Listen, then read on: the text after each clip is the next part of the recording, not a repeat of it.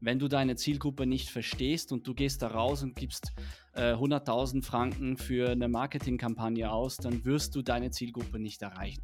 Versuch herauszufinden, wie kannst du den Balanceakt finden zwischen es soll Entertainment sein und trotzdem noch professionell und was möchte die Zielgruppe sehen, wo sie sagt, hey, das war jetzt cool. Jemand in einer Bewerbung nicht eine Lohntransparenz hat, dann weiß der Bewerber auch nicht, auf was er sich einlässt. Werde ein Social Recruiting Insider, der Podcast für smarte Recruiting-Agenturen und Personalverantwortliche. Erfahre die Strategien und Erfolge direkt von Branchenexperten, um deine Recruiting-Kampagnen zu bauen und zu optimieren, damit du das umsetzt, was wirklich funktioniert.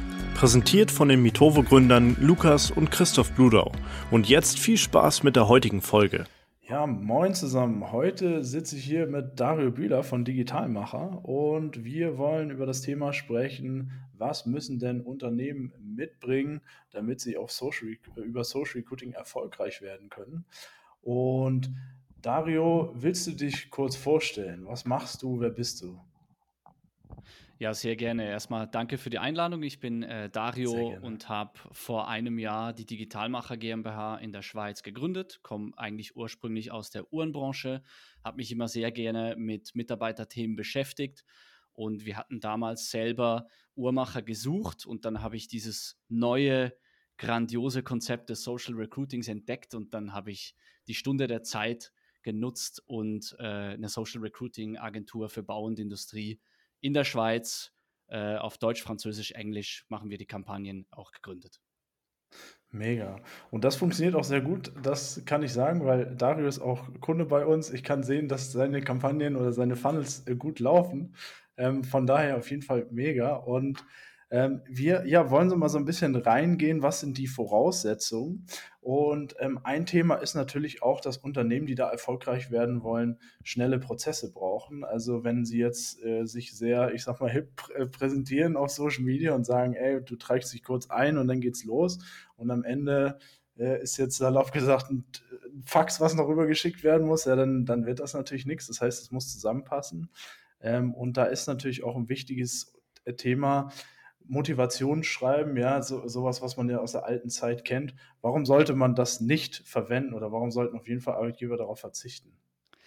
Also es ist ja immer zielgruppenabhängig. Das ist erstmals das Wichtigste, was das Unternehmen sich ausdenken müsste. Wer ist die Zielgruppe? Ob du jetzt Joghurts verkaufst oder Autos oder Bewerber finden möchtest, wenn du deine Zielgruppe nicht verstehst und du gehst da raus und gibst äh, 100.000 Franken für eine Marketingkampagne aus, dann wirst du deine Zielgruppe nicht erreichen. Das heißt, das Zielgruppenverständnis ist das Wichtigste am Anfang. Das Motivationsschreiben, meiner Meinung nach, ist immer irrelevant, außer wenn du einen Germanistiker suchst.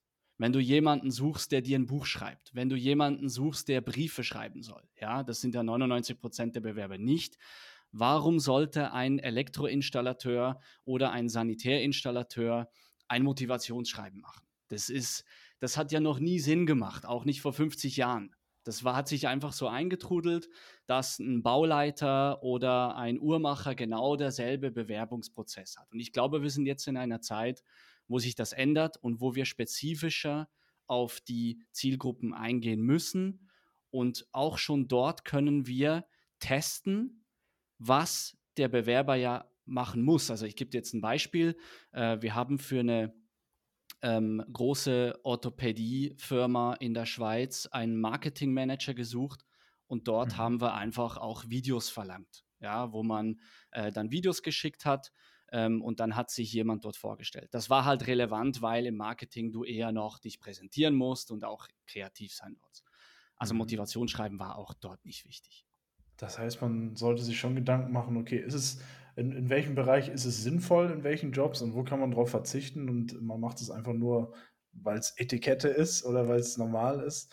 Ähm, wie jetzt hat man natürlich häufig, wenn man das als Agentur äußert, äh, hat man häufig Widerstand von Unternehmen. Gerade von denen, die so ein bisschen eingesessener sind, die sich jetzt zwar irgendwie widerwillig mal gehört haben, sie müssen mal was Neues machen, aber eigentlich noch nicht so hundertprozentig was ändern wollen. Was sagst du den Leuten? Hattest du schon mal einen Kunden, der da irgendwie sehr skeptisch war? Immer. Ich habe immer Kunden, die sehr skeptisch sind. Das ist auch gut. Weil mhm. viele Firmen, die ja auch funktionieren, die gut Geld verdienen, die haben jahrelang dasselbe gemacht und das hat ja auch immer funktioniert. Warum sollten sie das jetzt ändern? Denen muss man das dann nicht von oben herab erklären und sagen, ihr macht das alles falsch, weil es hat ja bis jetzt funktioniert. Ich bin dann immer der Meinung, man muss ihnen selbst, also dem Kunden, die Frage stellen, was denkst du denn, was für einen Mehrwert bringt dir das Motivationsschreiben? Oder mhm. Wie viele Male liest du überhaupt das Motivationsschreiben durch? Überfliegst du das nur? Geh mal in dich selbst und versuch mal herauszufinden, was wäre denn eigentlich sonst spannend herauszufinden von der Bewerberin oder dem Bewerber. Ich nehme jetzt zum Beispiel mal den klassischen Elektroinstallateur. Warum? Und das kann man bei Mitovo ja auch ganz gut machen. Da gibt es so ein Textfeld, wo man eingeben kann. Da hast du oben eine Frage. Dann kann man doch eine Frage stellen, wie zum Beispiel, welches Projekt hat dir in den letzten fünf Jahren bei deinen vorderen Arbeitgebern besonders viel Spaß gemacht und was hast du daraus gelernt? Das sind zwei oder drei Sätze, die man schreiben muss. Mhm. Mehr nicht. Und das sagt viel mehr aus als ein Motivationsschreiben. Absolut. Das denke ich auch. Hört sich sehr, sehr gut an, an der Wurzel quasi ranzugehen und wirklich den Kunden versuchen hinzuführen, dass er selber quasi sieht, okay, vielleicht sollte ich da ein bisschen umdenken und äh, ja, mehr schauen, dass ich da schärfe auf die relevanten Themen. Ergibt auf jeden Fall Sinn. Äh, und dann ist natürlich auch so das nächste Thema, womit gerade die eingesessenen Unternehmen immer so ein Problem haben, ist, ähm, sie haben dann so klassische Imagefilme, ja, wo dann irgendjemand so grinsend durchläuft und dann super, die, sind alle glücklich in dieser Firma und so weiter. Und das ist natürlich relativ abstoßend und ist auch wenig authentisch, weil man das auf 100 anderen Firmenseiten genauso findet. Ähm, und was würdest du sagen, was ist, also wie, wie wertvoll ist die äh, Authentizität und wie können auch Unternehmen das am besten erreichen? Oder wie machst du das in deinen Kampagnen? Ich glaube, auch dort ist wieder wichtig, die Zielgruppe zu verstehen. Also wir hatten mit einer, mit dem größten Wärmepumpenhersteller in der Schweiz eine Top-Firma, Familienunternehmung äh, mit mittlerweile 300 Mitarbeitern, eine klasse Kampagne. Wir hatten auch das Glück, dass ähm, der Wärmeservice-Techniker, der Chef von den Wärmeservice-Technikern ein super Typ ist, ein guter Schauspieler hat sich dann herausgestellt. Das ist mhm. auch immer gut, wenn du jemanden hast, der gerne vor der Kamera ist. Ist leider nicht immer gegeben. Aber dort mhm. haben wir uns mal überlegt, was für Sketches oder was für Kurzvideos könnten denn die Zielperson des Wärmeservice-Technikers ansprechen. Und wir haben dann herausgefunden, dass zum Beispiel Autos sehr groß sind. Also sehr viel Wärmeservice-Techniker sind Männer sie mhm. mögen gerne Autos, dann machen wir irgendwas mit Autos. Ja, wir haben dann mhm. den coolen VW gezeigt, der als Firmenauto da ist, haben dann aus dem Auto das Video gemacht. Wir haben dann auch Witze gemacht mit dem Auto, dass er irgendeinen Spruch sagt und dann nicht nach vorne fährt, sondern einfach rückwärts fährt, währenddem das er geradeaus guckt. Ja, so solche Dinge. Du musst ja, halt cool. versuchen, die Videos, wenn es geht, wenn die Firma das, es muss die Firma natürlich auch zulassen, aber ein bisschen Humor zu haben, nicht alles zu ernst zu nehmen. Und ich glaube, wir sind ja auch in einer Zeit auf Social Media, wo Entertainment eine große Rolle spielt. Es soll nicht unprofessionell wirken, aber versuch herauszufinden, wie kannst du den Balanceakt finden zwischen es soll Entertainment sein und trotzdem noch professionell und was möchte die Zielgruppe sehen, wo sie sagt, hey, das war jetzt cool. Ich glaube, die haben mich verstanden und ich würde mich dann auch wohlfühlen, weil wenn die dort, das war der ähm, Andreas hieß der, der das gemacht hat, das Video. Äh, das ist mittlerweile ein Star in der Firma. Also der hat das so gut gemacht und wir hatten so viele Bewerber, wir mussten die Kampagne dann nach ein, zwei Wochen ausschalten.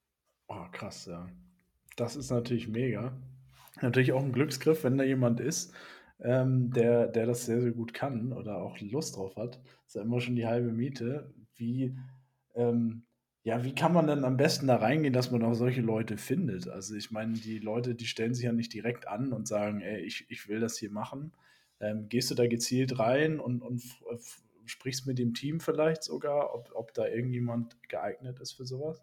Ja, das ist eine sehr gute Frage. Also erstmal möchte ich auch sagen, ähm, hab auch keine Angst davor, wenn es mal nicht perfekt ist, wenn es jetzt nicht ganz lustig wird und so. Es ist nie einfach für diese Schauspieler, sage ich jetzt mal, die ja keine sind. Ähm, es sind ja äh, Mitarbeiter von einer Firma, die einen Skill haben und das ist meistens nicht Schauspielen. Also dort ist nicht Perfektionismus. Aber ich glaube, das Wichtigste bei der Auswahl von den Schauspielern in dem Video ist, dass sie das freiwillig machen.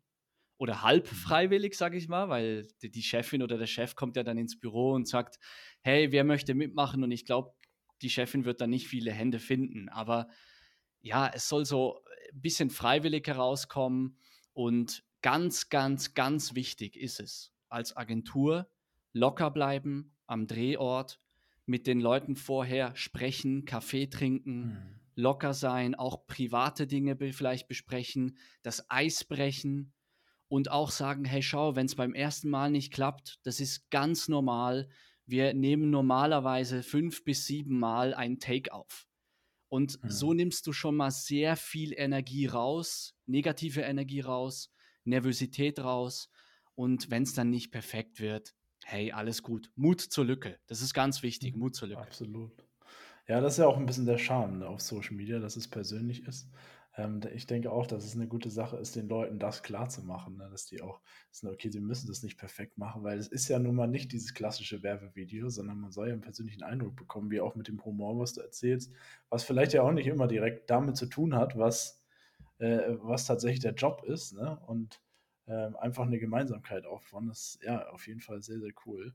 Ja, ähm, und, und dann, ich, ich wenn ich noch was sagen darf, ja, ähm, es ist auch, wir machen immer Skripte. Also ja. es ist wichtig, den, den Mitarbeiterinnen und Mitarbeitern auch vielleicht ein Skript vorher zuzuschicken, damit sie auch wissen, was sie sagen müssen und wie lange das ist. Meistens, ja. zu 99 Prozent, sagen sie dann nicht zu 100 Prozent, was dort steht, aber das ist ganz egal. Es soll einfach ein Richtwert sein und eine Sicherheit, damit sie wissen, was kommt auf mich zu am Freitagmorgen, wenn dort äh, die Agentur kommt. Und so nimmst du schon vorweg auch ein bisschen Nervosität raus. Absolut. Ja, sehr, sehr cool. Eine Sache, die ich, das ist jetzt eher eine persönliche Erfahrung bei mir, wenn ich zum Beispiel Videos drehe, ist äh, das Skript auch immer eine sehr, sehr äh, große Hilfe natürlich. Ähm, aber was ich mit der Zeit so gemerkt habe, ist, ich schreibe mir dann das nur grob auf und mache dann nicht alles im Detail, weil dann fange ich an, gestellt zu sein. Aber das ist natürlich von Mensch zu Mensch unterschiedlich. Äh, da vielleicht auch ein bisschen rumexperimentieren und schauen, was, was, ist das jemand, der vielleicht sehr, sehr eng das alles fertig vorgelegt haben muss oder jemand, der sehr frei sich entfalten will? Ähm, ja, sehr, sehr cool. Ähm, dann ist es natürlich auch so, dass es die, ähm, dass natürlich auch die harten Fakten sehr, sehr wichtig sind, die irgendwie vorausgesetzt werden müssen. Auch, dass das Unternehmen ein Stück weit transparent ist, also Stichwort äh, Lohntransparenz. Ähm, ja, wie handhabst du das? Also, da bin ich fast schon radikal, würde ich sagen. Ist, was nicht immer gut ankommt, muss ich auch sagen. Also okay. in gewissen Branchen ist das effektiv ein No-Go. Ich komme dann immer rein mit, hey, die Amerikaner haben das mittlerweile als Gesetz. Also die müssen eine Lohnspanne angeben. In Europa, soweit ich weiß, wird das nächstes Jahr auch aufgesetzt oder mehr gepusht. In der Schweiz ist das meistens noch gar kein Thema. Wir reden nicht über Geld, was ich sehr schade finde. Ähm, ich versuche dann die Kunden immer ein bisschen aufzuklären oder mit ihnen zu besprechen, hey schau, Bewerber haben heute hohe Energiekosten. Sie haben monatliche Rechnungen auf dem Tisch. Sie haben vielleicht eins bis drei Kinder. Sie haben Kita-Plätze zu bezahlen. Sie haben Krankenkassen. Und ein Jobwechsel kostet viel Nerven. Vielleicht kostet das einen Umzug. Schon nur der Bewerbungsprozess kostet viel Zeit. Es ist viel Energie, die von der Familie gebraucht wird. Es ist ein Riesenwechsel, der stattfindet. Und wenn jemand in einer Bewerbung nicht eine Lohntransparenz hat, dann weiß der Bewerber auch nicht, auf was er sich einlässt, weil sind wir mal ehrlich, für weniger Lohn gibt es sehr, sehr wenige Menschen, außer solche, die halt einen Lebensumstand ändern und weniger Lohn in Kauf nehmen können. Aber für weniger Lohn gehen sehr wenige halt diese Hürden ein. Und darum Absolut. bin ich immer der Meinung, als, aus Respekt gegenüber dem Bewerber sollte man zumindest eine Lohnspanne eingeben. Das hat zwei Vorteile. Erstens kriegst du nur Bewerber, die auch in dieser Lohnspanne drin sind. Das heißt, du als Unternehmung sparst Zeit. Stell dir vor, du bist zwei Wochen lang mit einem Bewerber in einem Gespräch. Du hast E-Mails geschrieben, du hast telefoniert. Die Person ist zu dir gekommen ins Büro. Du hast eine halbe Stunde, Stunde mit, mit dem Bewerber gesprochen. Und irgendwann heißt es, ja, du verdienst, keine Ahnung, 70.000 brutto in der Schweiz. Und dann sagt der. Bewerber, hey, aber ich wäre eigentlich ab 90 so, weil ich das jetzt verdiene. Ne? Mhm. Und dann ist alles, wirklich der ganze Aufwand für nichts. Das heißt, für dich als Unternehmer ist die Zeit wirklich im Abfall. So. Der ja. zweite große Vorteil von einer Lohnspanne, wenn du zum Beispiel 70 bis 100.000 angibst, das ist eine große Lohnspanne von 30.000 Schweizer Franken, 70 bis, 70 bis 100.000, dann wird sich der Bewerber sagen, okay, ich sehe mich so ein bisschen bei 95.000, dann muss ich mich aber ins Zeug legen. Weil wenn ich das nicht mache, dann wird sich wahrscheinlich der Lohn bei 75.000 einpendeln. Das heißt, es ist auch ein Motivationsfaktor vom Bewerber, dass er sagt, ich will ganz sicher im oberen Drittel sein. Und das spornt die Bewerber an. Also das, darum bin ich wirklich für eine Lohntransparenz. Das ist nicht irgendwie, um die Unternehmer ähm, äh, zu ärgern. Das ist einfach für beide ein Win-Win. Absolut.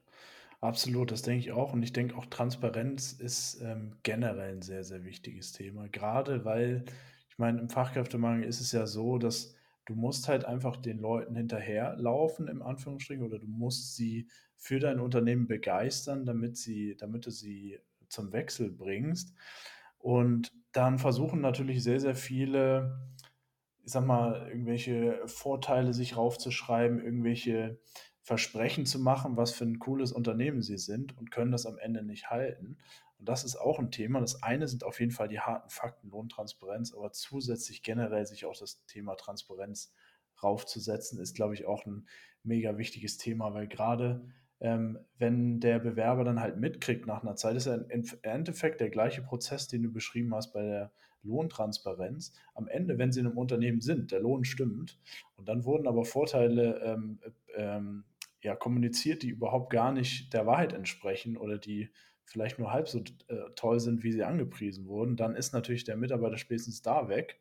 Und dann hat man den vielleicht noch zeitlang beschäftigt, hat dafür auch Geld ausgegeben und am Ende ist alles für die Katz. Also ich glaube, ja, das ist das Thema Transparenz im Generellen mega wichtig. Ähm, also dann natürlich auch bei den, bei den Vorteilen. So, wenn man, äh, viele suchen ja dann Vorteile, da kommen dann teilweise auch so Pseudo-Vorteile raus, die eigentlich keine sind, ähm, wo man sich dann ähm, Dinge reinschreibt, die eigentlich selbstverständlich sein sollten, wie der Obstkorb, das berühmteste Beispiel oder auch das Hate-Beispiel, wovon immer wieder von hört, der was im Endeffekt ja keinen äh, überzeugt.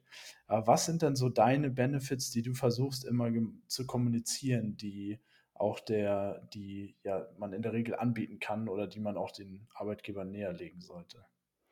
Also ich habe einerseits ähm, Benefits, die ich ja auch äh, im Buch zahlreich geschrieben habe, ab der Sektion ja. 8 von Strategie 72 bis 105.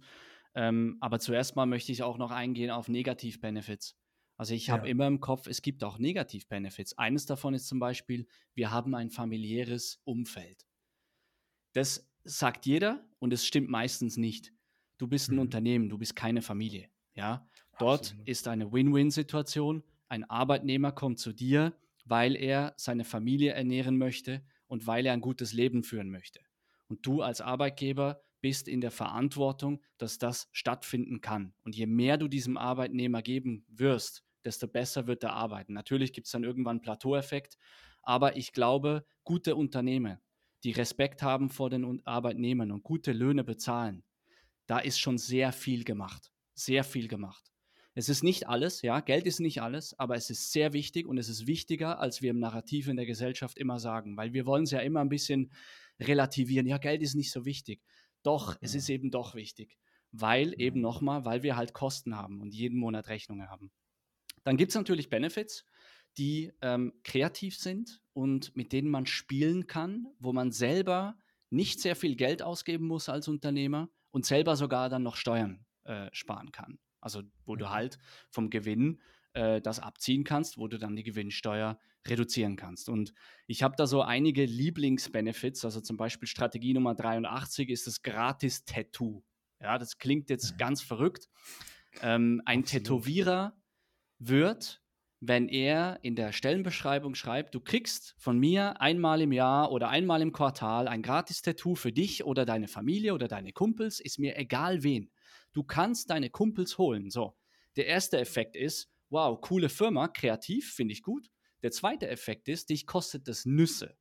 Der dritte Effekt ist, deine Familie, also die Familie des Arbeitnehmers, die Freunde werden in, das, in die Firma eingespannt. Ja, du holst zum Beispiel deinen Cousin, der Cousin kommt zu der Firma und der sagt, hey, du arbeitest voll bei einem coolen Arbeitgeber. Ja, das heißt, du nimmst nicht nur deinen Arbeitnehmer rein, sondern du holst auch sein Umfeld rein. Das ist jetzt natürlich für den Tätowierer relevant, aber ein Gratis-Tattoo würde ich jetzt bei einem Sanitärtechniker oder Sanitärinstallateur nicht machen. Und dort kommt wieder die Zielgruppe. Was ist relevant für deine Zielgruppe? Ich gebe euch ein Beispiel. Wir haben einen sehr renommierten Uhrmacherbetrieb, ähm, eine, Uhr, eine Uhrenfirma, die auch selber Uhren herstellt, hier in Biel, äh, in einer zweisprachigen Stadt in der Schweiz. Ähm, und dort habe ich mal weil ich halt selber auch in der Uhrenbranche gearbeitet habe, immer im Atelier umgeschaut, wo die Uhrmacher arbeiten. Es ist immer sehr ruhig, sehr hell, Tageslicht. Es ist wirklich eine sehr coole Stimmung. Uhrmacher sind eher introvertiert, will jetzt nicht pauschalisieren, aber die meisten sind eher introvertiert. Mhm. Sehr intelligente Menschen, sehr Perfektionisten. Und wenn du dich mal umguckst, was dort für, eine Arbeit, für ein Arbeitsumfeld herrscht, die meisten haben AirPods in ihren Ohren. Die meisten hören Musik während der Arbeit. Die meisten hören Hörbücher. Und sie sind sehr konzentriert beim Arbeiten. Was für ein Benefit könnte dort jetzt gut sein für einen Uhrmacher? das macht fast niemand. Und dort haben wir dem Kunden halt äh, empfohlen, warum gebt ihr nicht ein Hörbuch-Abo? ein Hörbuch-Abo bei Audible oder bei, keine Ahnung, wenn er sagt, ich bin nicht für Hörbücher, ich, hör, ich höre immer Slipknot oder Punkrock, irgendwas im, auf Spotify, dann schenkst du dem Uhrmacher einfach ein Spotify-Abo oder ein Apple Podcast-Abo. Hm. Erster Effekt, er findet es cool, weil es kreativ ist. Zweiter Effekt, er nutzt es jeden Tag. Und der dritte Effekt, wenn du jetzt noch ein Familienabo dazu gibst, zum Beispiel, wenn er sagt, oh, ich höre keine Hörbücher oder was auch immer, ich, Net ich, ich schaue Netflix, dann gibst du ein Netflix-Familienabo oder gibst halt Gutscheine.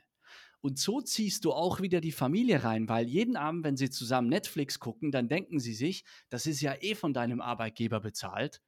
Und so hältst du auch deine Mitarbeiter mehr, weil sie dann sagen, das klingt jetzt blöd, aber das ist ein kleiner Effekt. Wenn sie sagen, hey, wenn, wenn du nicht mehr dort arbeitest, dann haben wir kein Netflix-Abo mehr. Ja, das ist ein sehr günstiger, kluger, kreativer Benefit, den wir auch schon umgesetzt haben und der gut funktioniert hat. Absolut. Das ist auch, ich, ich denke auch, das Coole ist, dass einfach die Mund-zu-Mund-Propaganda auch so ein bisschen damit gefördert wird, ne? weil man dann auch erzählt, ey, mein Arbeitgeber gibt mir das umsonst dazu, sozusagen. Und gerade wenn man dann auch noch andere einladen kann, die bekommen es auch noch umsonst und hören auch noch von der Firma. Vielleicht fangen sie an. Also mega Sache. Das heißt, für dich ist das Tattoo, es geht nicht darum, äh, dass man sich jetzt ein Tattoo stechen lässt als, als Vorteil, sondern das ist einfach eine Analogie dafür, dass man quasi das findet, wo man mit geringem Aufwand quasi einen größtmöglichen Effekt erzielen kann. Optimalerweise äh, was, was das Unternehmen vielleicht sogar selber herstellt oder was sehr nah an der Branche dran ist. Cool, ja, das ist äh, auf jeden Fall eine mega Idee. Sollte man sich äh, detailliert Gedanken zu machen. Das ergibt auf jeden Fall Sinn. Absolut. Da gibt es noch, kann ich da noch etwas anmerken? Ja, hau da, raus. Da gibt es noch andere Beispiele. Ähm, natürlich, wenn die Firma selber herstellt, in der Uhrmacherbranche ist die Trageuhr etwas sehr Wichtiges. Du gibst dem Mitarbeiter drei Jahre eine Uhr zur Verfügung, die sie auch ihren Familien zeigt, den Freunden zeigt und stolz darauf ist, sie zu zeigen. Und nach drei Jahren kannst du sie dann gratis erwerben oder für 200, 300 Franken kaufen. Ähm, aber wenn wir jetzt in die andere Branche gehen, ich will jetzt nicht nur über die Uhrmacherbranche reden, bei einem Sanitärinstallateur haben wir sehr viel gesehen, dass es sehr oft Skifahrer oder Langläufer sind. Dann haben diese Firmen ein Reparaturkit sozusagen, also nicht ein Kit, sondern ein, ein, Paket zur Verfügung gestellt, wo sie gesagt haben, du kannst für deine Familie im Wert von 300 Franken pro Jahr deine Ski wachsen lassen oder reparieren lassen. Wenn sie nicht Ski fahren, können sie das fürs Fahrrad tun.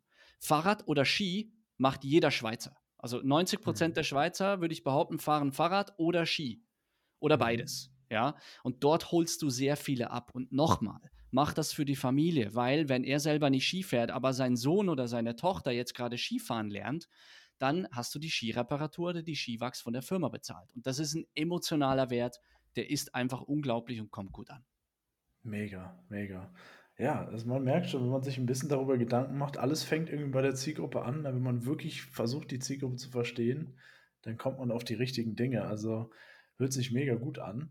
Ähm, hast du noch so ein paar Benefits, wo du sagst, das sind so ähm, Standard-Dinge, äh, die halt in, ähm, ja, die jeder Arbeitgeber quasi mit anbieten kann, die so low-hanging fruits sind. Du hast ja ähm, schon gerade kurz erwähnt, du hast ein, ein Buch geschrieben. Ähm, da hast du ja sicherlich sehr viel darüber reflektiert, was sind so die am einfachsten umzusetzenden Benefits ähm, und was vor allen Dingen auch für eine breite Range an Arbeitgebern funktioniert. Hast du da so ein paar Beispiele für?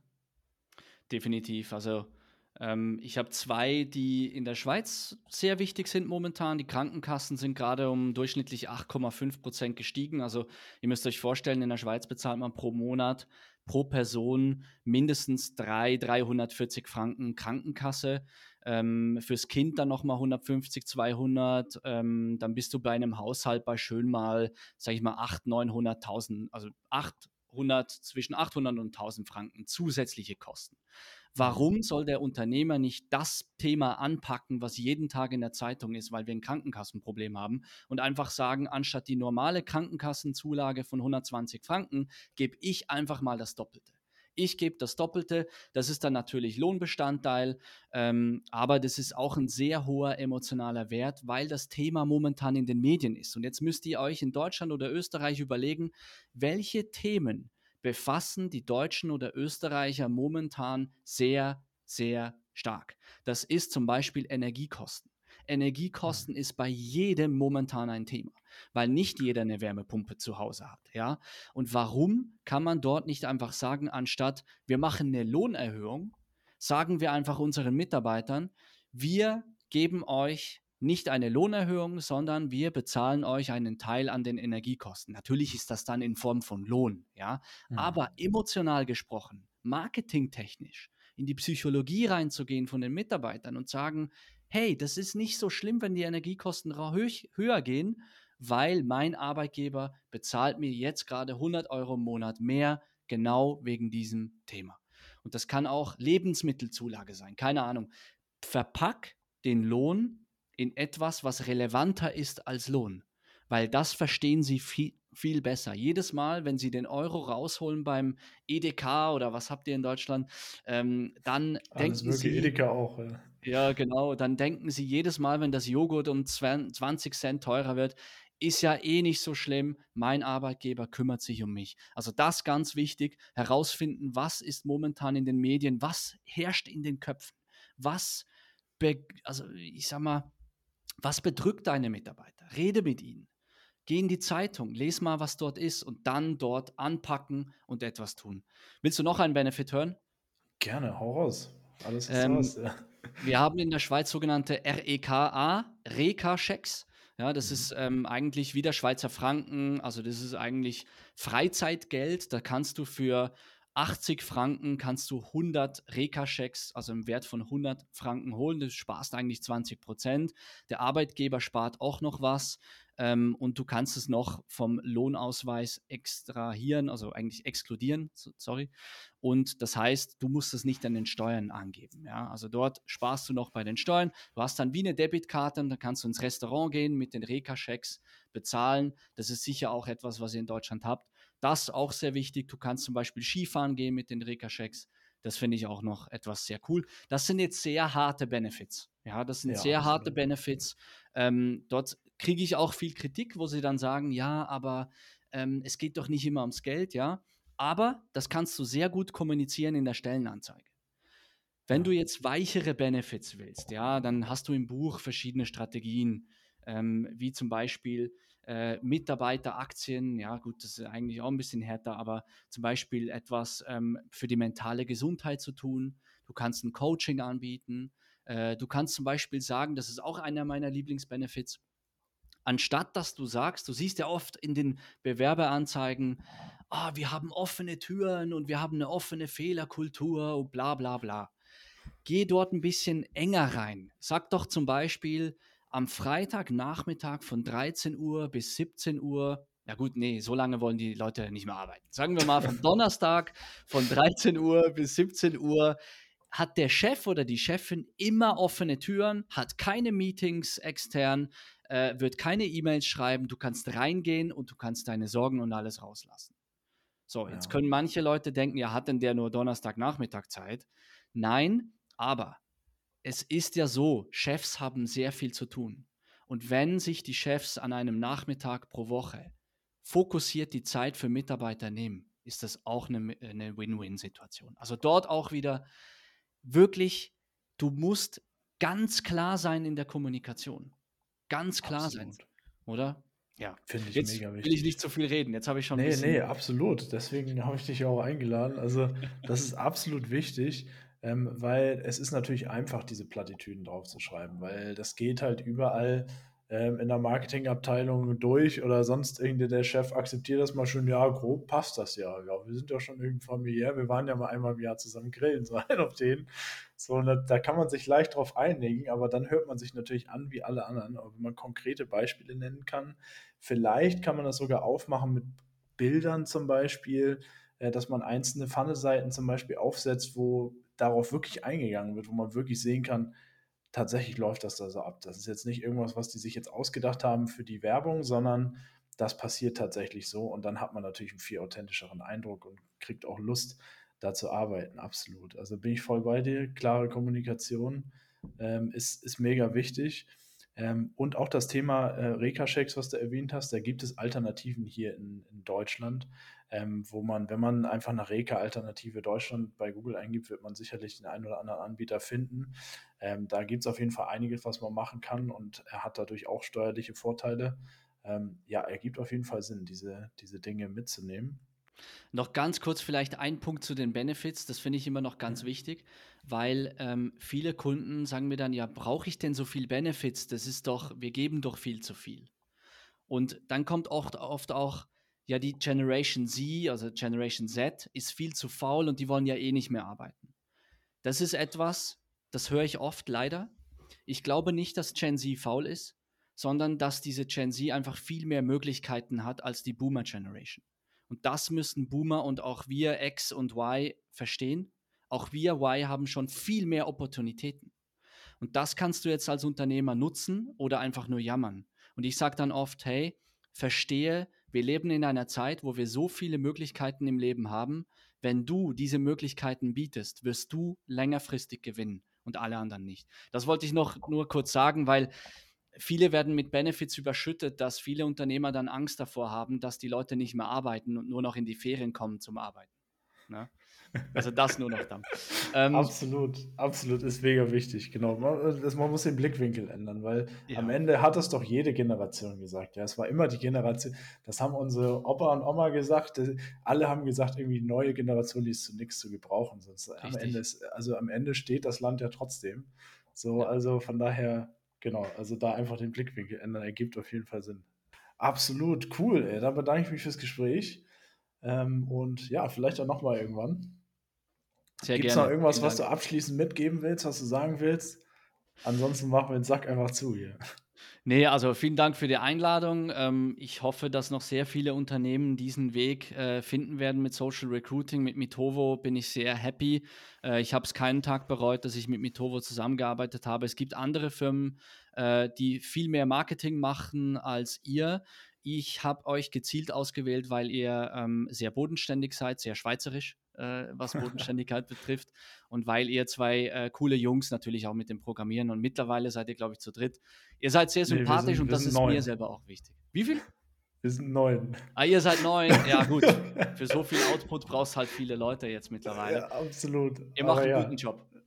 Ja, das freut mich zu hören. Mega. Danke dir. Ähm, cool. Dann wünsche ich dir auf jeden Fall ja, ähm, viel Erfolg weiterhin und danke fürs Gespräch. Ciao. Vielen Dank. Tschüss.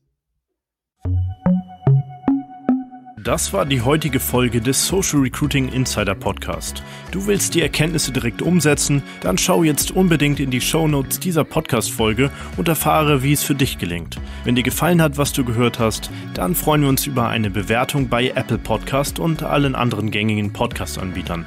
Bis zum nächsten Mal, deine Gastgeber Lukas und Christoph.